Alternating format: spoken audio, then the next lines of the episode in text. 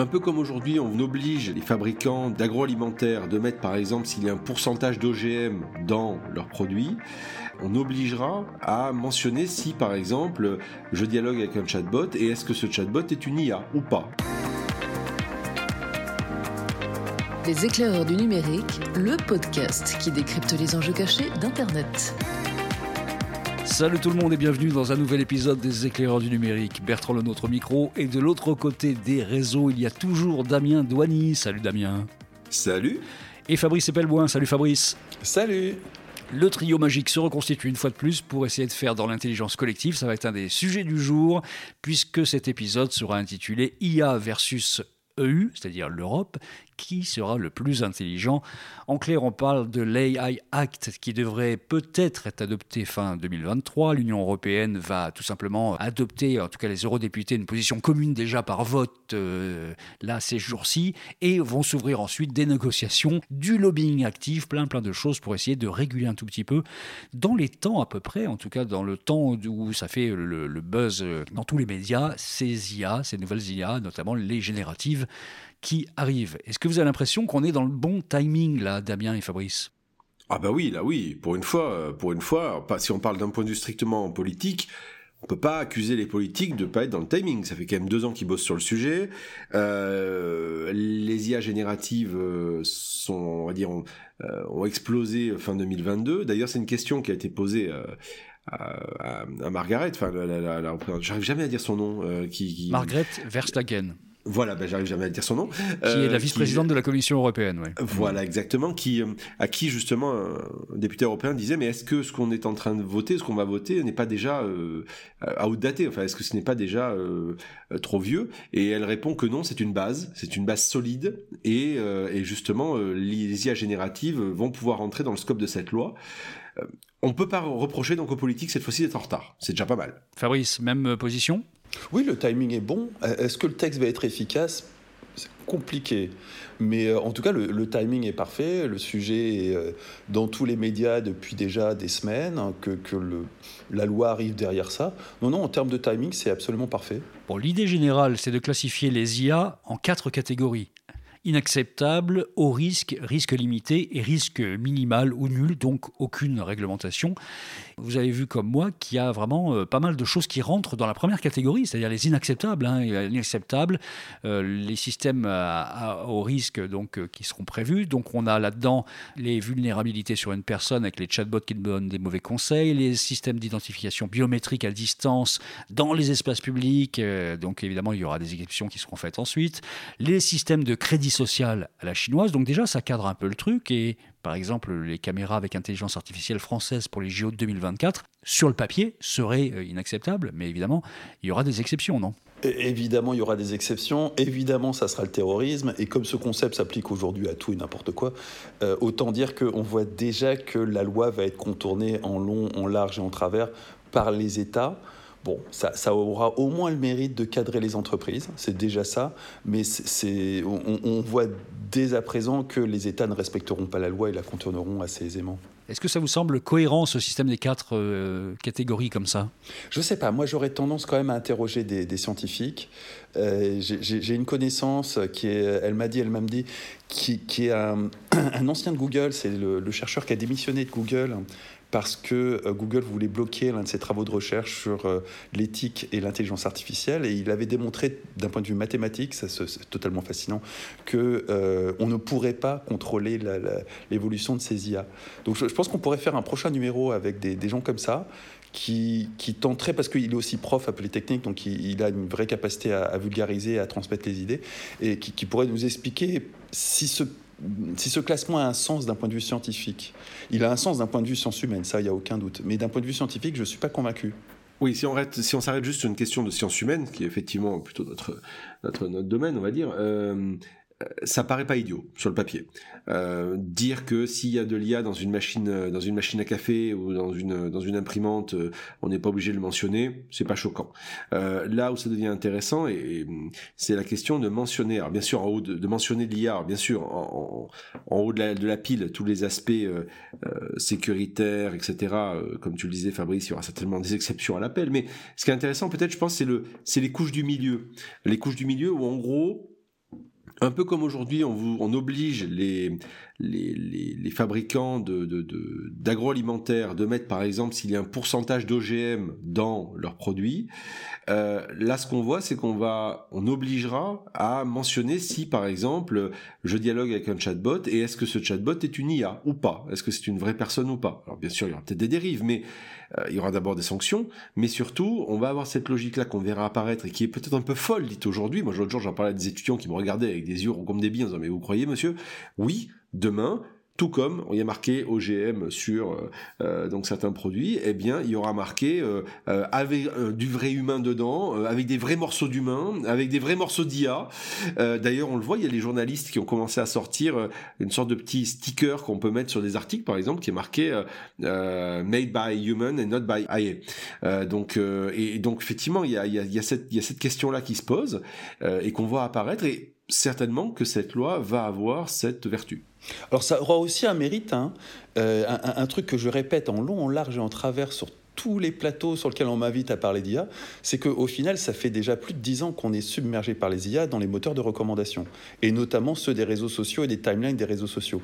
Et que ces moteurs de recommandation ont déjà eu des effets catastrophiques sur la démocratie, sur les sociétés, sur l'opinion publique, sur tout ce qu'on veut, et que du coup, bah, euh, pour revenir au début de notre conversation, le timing, il aurait dû être il y a 10 ans. C'était il y a 10 ans qu'il aurait fallu encadrer l'utilisation de l'intelligence artificielle et peut-être qu'on n'en serait pas à cette polarisation de l'opinion publique, à ce, ce, ce, monde dans lequel il n'y a plus que des extrêmes.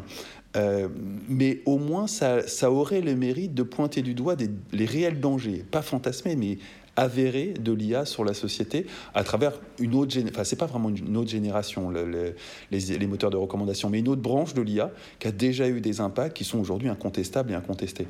Euh, et si, demain, en ouvrant Facebook, on, a un message d'avertissement... Oui, mais les idées aussi ont leur time to market, et finalement c'est ChatGPT qui a donné le time to market des IA au niveau grand public. Donc c'est aujourd'hui que le monde entier s'intéresse à ça. Oui, ouais, complètement. C'est vraiment ChatGPT qui a permis de, mettre en face des gens quelque chose qui était indiscutablement une intelligence artificielle, alors que le deep learning, euh, l'autre branche dont je parlais à l'instant, euh, c'est moins évident pour quelqu'un qui ne connaît pas ces sujets qu'il a affaire à une intelligence. Là, ça mimique tellement l'intelligence humaine qu'on est obligé de se rendre à l'évidence. Les, moteurs de recommandation, certes, c'était une intelligence, mais elle était pas vraiment humaine. Et du coup, tout le monde, enfin, une large partie de, de, la population est passée à côté de cette révolution et qui a vraiment, j'insiste, très très lourdement impacté nos démocraties.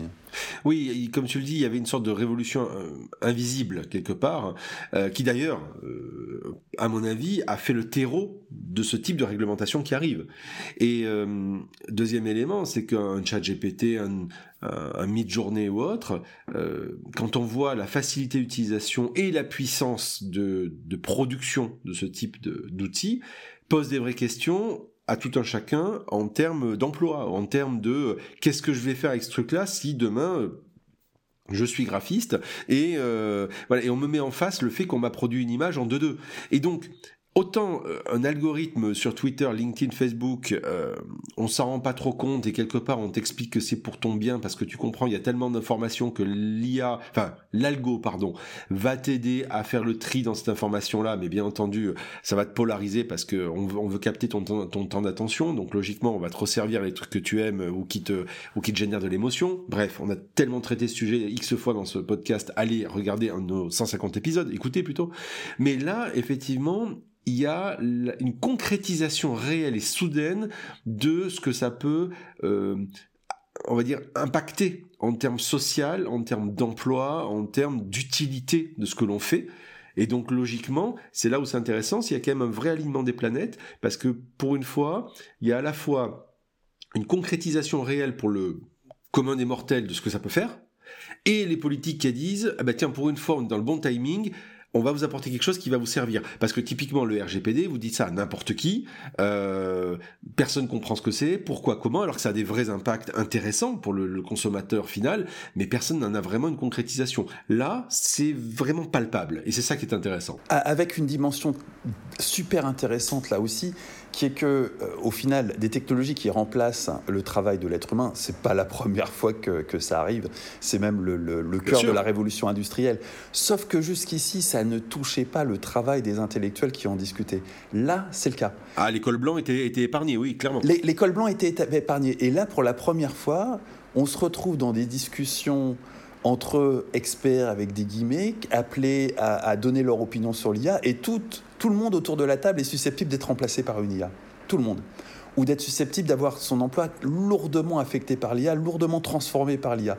Alors que toutes les précédentes générations, euh, c'était pas on, se pensait à l'abri parce qu'on fait partie très clairement des, gens qui sont dans ce cas-là mais on, se pensait à l'abri on était à l'abri quand, quand, une IA est venue remplacer le manager des livreurs de Deliveroo on était à l'abri ça nous concernait pas. On n'était ni chauffeur Uber ni livreur Deliveroo.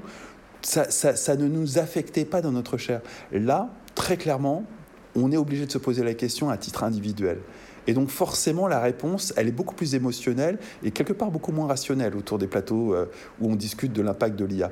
Parce que tout le monde est concerné, tout le monde est menacé. Je voudrais qu'on revienne aux quatre catégories qui sont énoncées comme étant les catégories de principe pour la réglementation donc, du Parlement européen. Le risque inacceptable, on en a déjà parlé. Il y a le système à haut risque avec euh, tout ce qui pourrait être utilisé euh, dans des données sensibles, la santé, l'éducation, le recrutement, la gestion des employés. L'idée serait de calquer globalement ce qu'on a fait sur l'agence des médicaments au niveau européen, c'est-à-dire euh, on, autorise, on n'autorise pas, on autorise avec euh, une ordonnance ou sans ordonnance d'une certaine façon.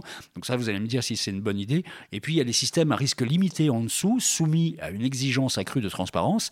Et là, ChatGPT rentre dedans parce qu'on va demander à ChatGPT de donner, et toutes les IA, de donner les sources qui leur ont permis de s'élever. Et là, on va parler de droit d'auteur. Donc d'abord, les hauts risques. Est-ce que c'est une bonne idée de penser médicaments pour euh, des IA dans la santé, l'éducation, le recrutement ou euh, la gestion des employés en entreprise? Alors honnêtement, pour faire partie de ceux qui ont lutté contre le, le Health Data Hub et le fait de filer les données de santé des Français à, euh, en l'occurrence, Microsoft, euh, qui allait les faire passer à la moulinette de l'intelligence artificielle. Et c'est toujours au programme, hein, le, projet n'est guère que mis en pause. Euh, je, suis, ravi que les données de santé fassent l'objet d'une attention particulière. Est-ce que ça va empêcher ce hold-up, ce, vol de données de santé des Français et le fait de les fourguer à une puissance étrangère dont on sait qu'elle émane d'un pays qui a une vision parfaitement opposée à la nôtre en matière de santé publique, bah, j'attends de voir. je pense que c'est un, bon crash test. Est-ce que cette loi va permettre de mettre fin à cette gabegie en matière de données de santé de l'État de français vis-à-vis de Microsoft? C'est vraiment un, excellent crash test. On, va, on avoir la réponse assez rapidement. Hein. Dans les deux ans, on a la réponse. Et sur les risques limités, donc sur ce risque de transparence, euh, cette exigence de transparence, c'est quand même euh, assez intéressant qu'on demande d'où viennent les sources. Mais enfin, ça devient totalement délirant parce que comment dire d'où viennent les sources? À partir du moment où les mecs ont scanné des milliards et des milliards de données qui sont privées, publiques, euh, gratuites ou payantes je, crois bien que le chat GPT 4 est capable de le faire. Hein. Alors oui, il est, capable de le faire, mais en fait, on, pose, on touche du doigt une vraie problématique euh, qui est cette question de, du remix, qui est la question de la limite entre la réinterprétation et la création sur la base de l'inspiration. Euh, je ne suis pas juriste en propriété intellectuelle, mais on le voit bien, et d'ailleurs cette question avait été déjà posée, et à l'époque, Fabrice, nous-mêmes, tous les deux, à l'époque, quand on faisait, euh, quand on faisait des médias ensemble, on, avait posé cette question à l'époque du Web 2, qui était cette question de, du, remix, du fait d'avoir le droit de réutiliser, le droit de citation, etc là, il y a des vraies questions. Quand on demande, quand on crée une œuvre euh, sur la base de euh, refais-moi le euh, un tableau à, la sauce Magritte en me montrant les, les, Beatles, donc tableau qui n'existe pas, mais qui quand même rappelle. c'est une vraie question. Alors déjà, le problème de l'histoire... Attends, attends, attends. Si, si c'était un peintre hein, qui faisait ça, il n'y aurait pas de question. Je pense que ça aussi, c'est un débat qu'on devrait avoir avec un, un juriste. Parce que Juridiquement, je pense que c'est un, débat absolument fascinant, mais que par contre, il faut avoir un certain niveau qu'on n'a pas en, droit pour euh, toucher à quel point c'est disruptant comme débat. Ah ben pour avoir discuté avec euh, deux trois, deux, trois juristes, c'est compliqué c'est compliqué. Ça pose d'énormes problèmes. On va pas traiter le sujet ici parce qu'effectivement nous ne sommes pas spécialistes de ces sujets-là, mais euh, on voit bien les problématiques que ça que ça que ça que ça lève euh, et, tout ce qui tout ce qui va avec aussi bien euh, sur de la création graphique, de la musique ou ce genre de choses là. Après la question qu'on peut se poser derrière aussi c'est Euh, donc donner les sources. Euh, on parlait tout à l'heure de l'histoire de, des algorithmes aussi, euh, donner peut-être aussi expliquer comment les algos retravaillent certaines sources. Donc ça veut dire obliger à lever le capot, ce qui jusqu'à présent était volontairement, enfin pas volontairement interdit. Les, les c'était pas volontairement interdit. C'est non, non, c'était le projet initial d'OpenAI qui a été tué dans voilà. Et en fait, ce qu'on constate aujourd'hui, c'est qu'il y a un, OpenAI est en train de fermer le capot en disant finalement on veut pas parce que vous comprenez c'est dangereux, il vaut mieux que nous on le garde en laboratoire. On a Google qui a la même logique, qui est en train de fermer le capot aussi pareil de tous ces laboratoires, de tout ce qui était toutes les publications euh, scientifiques qui étaient, qui, étaient faites. Et dont au passage euh, des fuites récentes révèlent que la plus grande crainte de Google c'est pas de se faire dépasser par Microsoft, non, c'est qu'effectivement il y ait des acteurs open source qui apparaissent. Voilà. Et c'est justement où je voulais en venir, c'est que ce qu'on constate c'est que finalement peut-être que là-dedans et dans cette réglementation que veut imposer l'Europe, peut-être que l'open source a enfin son droit de citer et son moment de gloire. Et euh, truc extraordinaire, c'est que en Europe, on n'est plutôt pas mauvais sur le sujet. Donc, euh, ça pose une vraie question qui est est-ce qu'on saura saisir par-delà l'aspect éthique et très européen, tout ça Est-ce que on va avoir une opportunité de se dire que euh, peut-être d'un point de vue industriel, il y a aussi une occasion à jouer avec ça? Je ne sais pas. Je ne sais pas s'il est. Je, je, ne sais pas si en fait, j'arrive pas à mesurer jusqu'où la, stratégie de la, de la, de la Commission européenne, euh, euh, on va dire, a une dimension business aussi derrière, euh, ce que feraient très bien les Chinois ou les Américains. Ah, est-ce qu'il y a un business model de l'éthique? C'est une vraie question, ouais. Hein? C'est ça. Est-ce qu'il y a un business de l'éthique? C'est une vraie question. Non. Par-delà l'aspect réglementaire et, politique que les Européens adorent, c'est une vraie question. J'ai peur que non. Hein. Ou alors je suis vraiment pas doué parce que sinon je pense que je l'aurais trouvé. Mais non, non, vraiment, j'ai peur qu'il n'y ait pas de business dans l'éthique. C'est une contrainte donnée au business. C'est pour ça qu'il y a la loi et les, et les institutions. Euh, après, le problème, c'est d'appliquer la loi, mais, et puis surtout de l'écrire, en l'occurrence. Alors, il n'y a peut-être pas de business model pour l'éthique, mais est-ce qu'on n'est pas, d'une certaine façon, face à l'IA, en train de faire une convention de Genève, c'est-à-dire on donne des règles, comme ça, et puis en face, on a des dictateurs qui en ont absolument rien à foutre, et là, pour le coup, les dictateurs ne sont pas des hommes politiques, en tout cas pas directement, mais ce sont des entrepreneurs de la Silicon Valley qui ont une idée derrière la tête, qui, est, euh, qui va beaucoup plus loin que le simple fait de faire un peu de fric euh, comme ça de façon ponctuelle, mais qui ont une idée global du, monde tel qu'il va devenir via les IA. Est-ce qu'il ne faut pas s'attaquer, comme le dit Eric Sada, on a souvent ensemble cette discussion-là, à la source même du problème, c'est-à-dire à la philosophie qui sous-tend la plupart de la fabrication des, IA dans la Silicon Valley? Là, c'est-à-dire concrètement de mettre sur le en débat public le transhumanisme En débat public, en fait, ce que, ce que ces gens-là ont en tête et ce qu'ils sont en train de construire avec leurs solutions et avec les IA notamment. On n'a pas de représentants. un, monde libertarien et transhumaniste. Voilà, mais il n'y a, pas de libertarien transhumaniste en France. Donc il n'y a, personne avec qui débattre. C'est pas, tu peux pas tenir ce débat, il te faut un interlocuteur. Personne ne s'assume comme tel, et même à ma connaissance, il n'y a pas grand monde au final qui est libertarien et transhumaniste en France. Il y a Laurent Alexandre qui, joue une espèce de rôle de troll libertarien transhumaniste, mais c'est tellement complexe comme assemblage que. et puis, il n'est pas le représentant de tout ça, il ne se revendique pas comme tel. Mais il n'y a personne en France qui soit un intellectuel euh, libertarien et transhumaniste qu'on puisse inviter sur un plateau pour avoir un échange constructif. Ça n'existe pas. Mmh. Donc le débat ne peut mmh. pas avoir lieu, il n'y a pas d'interlocuteur. Tu ne vas pas faire un débat avec une absence totale euh, de, représentants de ceux avec quoi tu veux débattre et laisser euh, cette interprétation-là à des gens qui eux-mêmes ne savent absolument pas, qui sont noyés dans leur propre idéologie, euh, avec comme seul but de cracher sur l'idéologie d'en face. C'est pas un débat, ça c'est du bashing. Donc c'est ce que je voulais dire, on est en train de former une régulation finalement sur quelque chose dont on ne maîtrise même pas du tout la philosophie générale, puisqu'on n'est même pas encore au cadre de la comprendre. C'est clair, il faut absolument, à un moment ou à un autre, il faut qu'on arrive à avoir ce débat sur le transhumanisme en France et en Europe. Je pense que c'est le transhumanisme la clé du truc. À partir du moment où il y aura quelqu'un en France capable de défendre les idées du transhumanisme et qui sera un interlocuteur avec qui on pourra avoir des discussions, on avancera de façon considérable. Pour l'instant, il y a des gens qui savent ce que c'est, on, en fait partie, mais qui ne sont pas des transhumanistes. Donc c'est très compliqué d'aller euh, avoir un débat entre des gens qui ne sont, pas, euh, qui sont pas chauds à l'idée du transhumanisme. C'est très monochrome comme débat, c'est pas vraiment un débat. Après, tu as, tu, tu, as, tu as le problème qui est le, le, le fait de, de, te battre contre une idéologie, soit en passant qu'il y a, sur le marché de l'IA, en l'occurrence, il y a plusieurs idéologies en plus qui se, qui se battent, hein, on va dire américaines et chinoises, hein, pour faire simple. Euh, et donc, quelque part, l'Europe essaie de trouver sa place au milieu de ça par la réglementation, en s'inspirant de la logique de RGPD, en disant, regardez, on a fait le RGPD et ça marche, et finalement, d'autres pays sont en train de basculer sur le sujet, donc c'est bien la preuve que, Ok. Euh, la question qu'on peut se poser en sous-jacent, c'est que cette position, à mon avis, elle est tenable tant que l'Europe reste un marché riche, un marché, on va dire, euh, économique euh, qui a du poids. Euh, Encore 5-10 ans au moins. Oui mais, oui, mais tu pourrais imaginer pourquoi pas demain que tu es un acteur, imaginons, hein, OpenAI ou autre, qui te disent, bon écoutez les gars, euh, les fromages qui puent là, euh, vous nous emmerdez. Hein. Euh, les les l'Europe, on sait même pas à quoi ça ressemble. De toute façon, on se plante à chaque fois qu'on le montre sur une carte. on sait pas où vous êtes et, et vous êtes le vieux monde. Vous nous emmerdez. Donc, on va partir.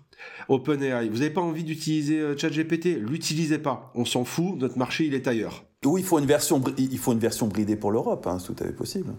C'est aussi notre option. Mais tu sais, X fois, vous le savez, euh, comme moi, X fois, on a entendu Facebook dire, bon, bah écoutez, si c'est ça, on se casse. Bon, ils sont pas partis.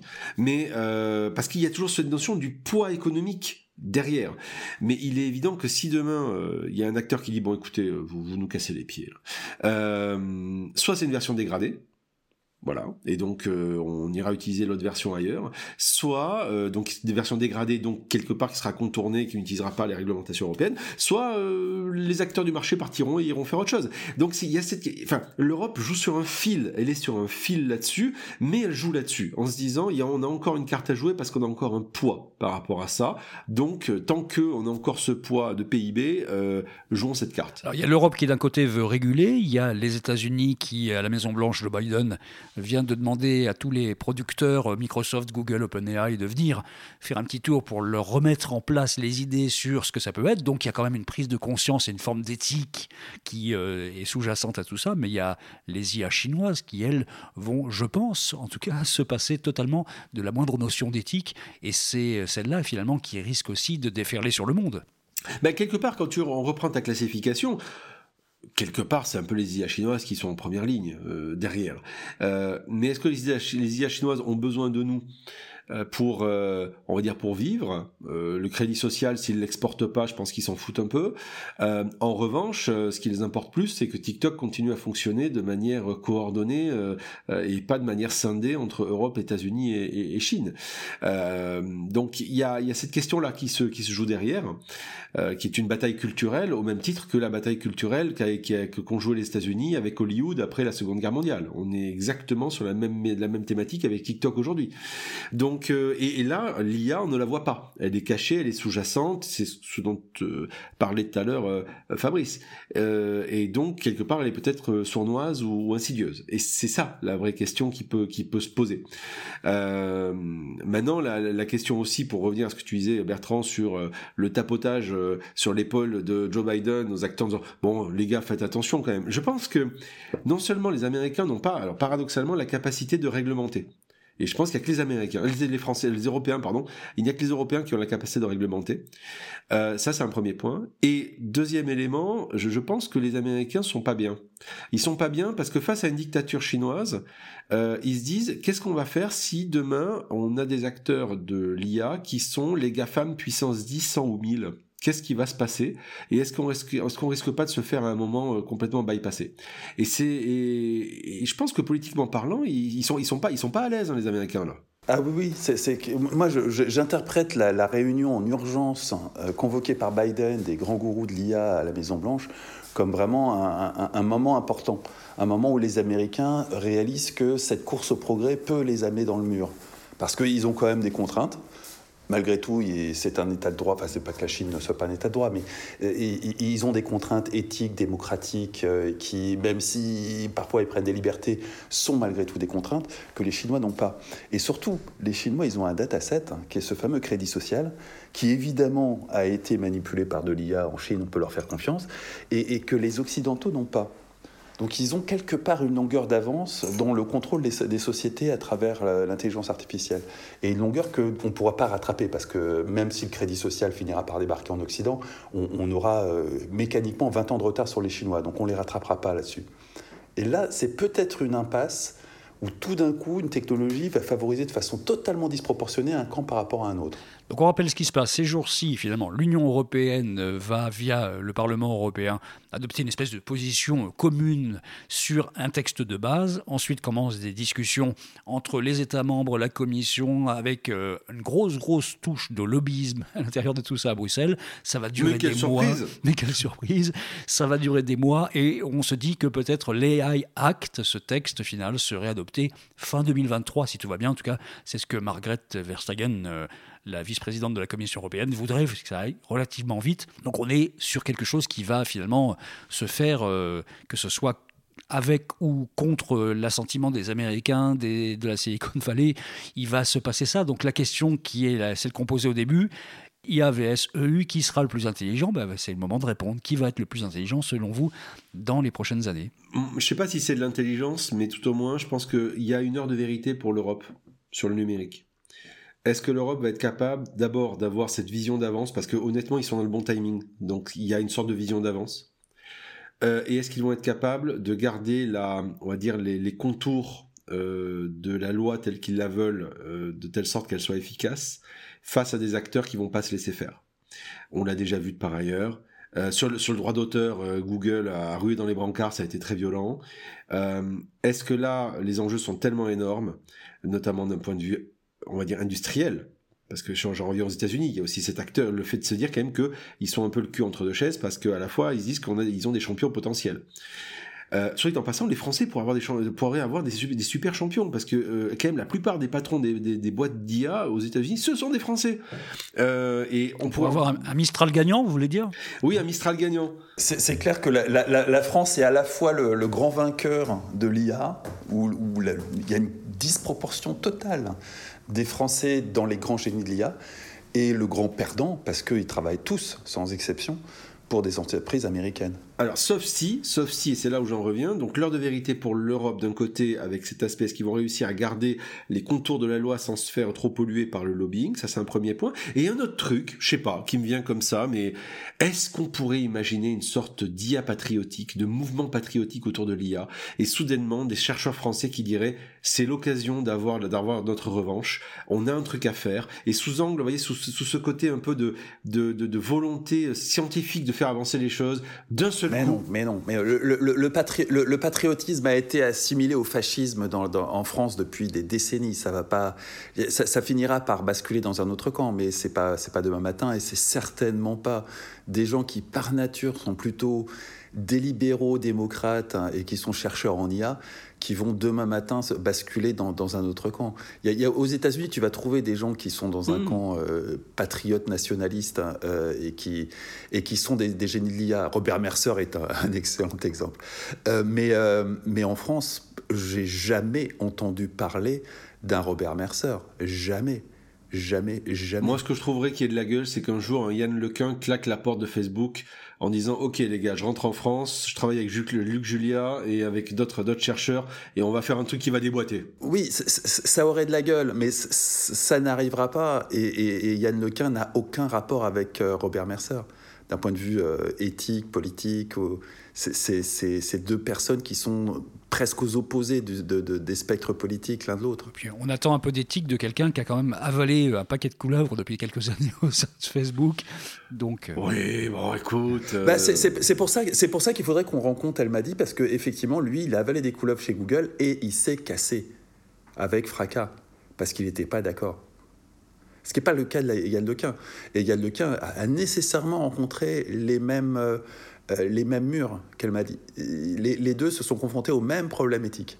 Il y en a un qui a démissionné, pas l'autre. Bon, il n'y aura pas de revient Léon de l'IA, finalement. Ça ne se fera pas.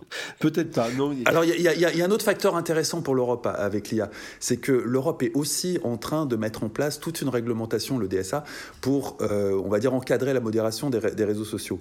Et ça aussi, c'est un sujet qui est, qui est très lié à l'IA d'une part parce que la, haine qu'on cherche à contingenter sur les réseaux sociaux, elle a en large partie été générée par cette IA qui, crée ces polarisations, et, d'autre part parce que une large partie de la résolution du problème, bah, on compte beaucoup sur l'IA pour la résoudre, parce que, rappelons-le, ce n'est pas de la modération humaine qui va euh, permettre d'aborder le problème, il, en faudrait dans des quantités qui renverseraient complètement la logique économique et le modèle économique des réseaux sociaux. Donc c'est n'est pas, pas une possibilité. Ça, Facebook ne va pas employer demain matin 3 millions de modérateurs, ça n'est pas possible. Alors c'est grosso modo le nombre de modérateurs qui devrait employer pour modérer la, totalité de la communauté Facebook. Hein. Si on fait des, ratios en, se basant typiquement sur la Chine, qui elle emploie beaucoup beaucoup de modérateurs pour calmer toute ardeur de haine euh, sur ses réseaux sociaux, Facebook devrait être à 2-3 millions d'employés. C'est pas possible, ils n'ont pas les moyens. Ça n'arrivera pas. Donc on, est vraiment là aujourd'hui effectivement en Europe avec ces deux lois, l'IA Act et le DSA, sur euh, une volonté de on va dire, réparer ou anticiper les dégâts que l'IA peut, amener sur la société. Et c'est, ça va être un moment intéressant. J'ai un message de ChatGPT pour terminer qui me dit Vous venez de dépasser la barre symbolique des 30 minutes et votre risque de devenir chiant est de 67%. Donc on va s'arrêter. Ah, voilà. si c'est ChatGPT qui le dit, alors écoute, hein, on va l'écouter. On va obéir hein, sur ce coup-là. Bon, c'était donc euh, IA vs EU qui sera le plus intelligent. La réponse, on l'a pas donnée vraiment, totalement. En tout cas, on a essayé de mettre des pistes là-dessus. À vous de vous faire votre propre opinion et n'hésitez pas à faire des commentaires, monsieur Douani. Oui, c'est vrai. N'oubliez pas de mettre des commentaires, des vrais commentaires, hein, pas des commentaires que vous avez demandé à ChatGPT d'écrire. Hein. Nous, on veut du vrai, du, du, vécu. Hein, euh, ça, ça, nous ferait vachement plaisir. Ou à minima des étoiles. N'hésitez pas surtout à nous mettre des étoiles. Ça nous aide à ressortir dans les différents moteurs de balado-diffusion des plateformes et ça nous fait toujours plaisir et puis ça nous permet à nous de continuer à faire des émissions en vrai, en chair et en os et pas demander à ChatGPT de nous sortir un, texte tiédasse euh, qu'il ferait très très bien ma foi, mais qui ne serait, qui n'aurait pas le même la même saveur que nous pouvons avoir à tous les trois. Nous l'espérons dans tous les cas de figure, même si nous avons déplacé la demi-heure. Il y avait donc dans ce podcast l'homme qui est le seul encore dans le monde à dire balado diffusion. C'était Damien Douani. Merci Damien. Avec plaisir. Il y a l'homme qui ne prononce plus le mot NSA depuis au moins 100 épisodes et c'est à noter, c'est Fabrice Pellebois. Salut Fabrice. Et il y avait Bertrand Le Nôtre. Salut à vous. On se retrouve la semaine prochaine pour d'autres aventures. Salut. À la semaine prochaine.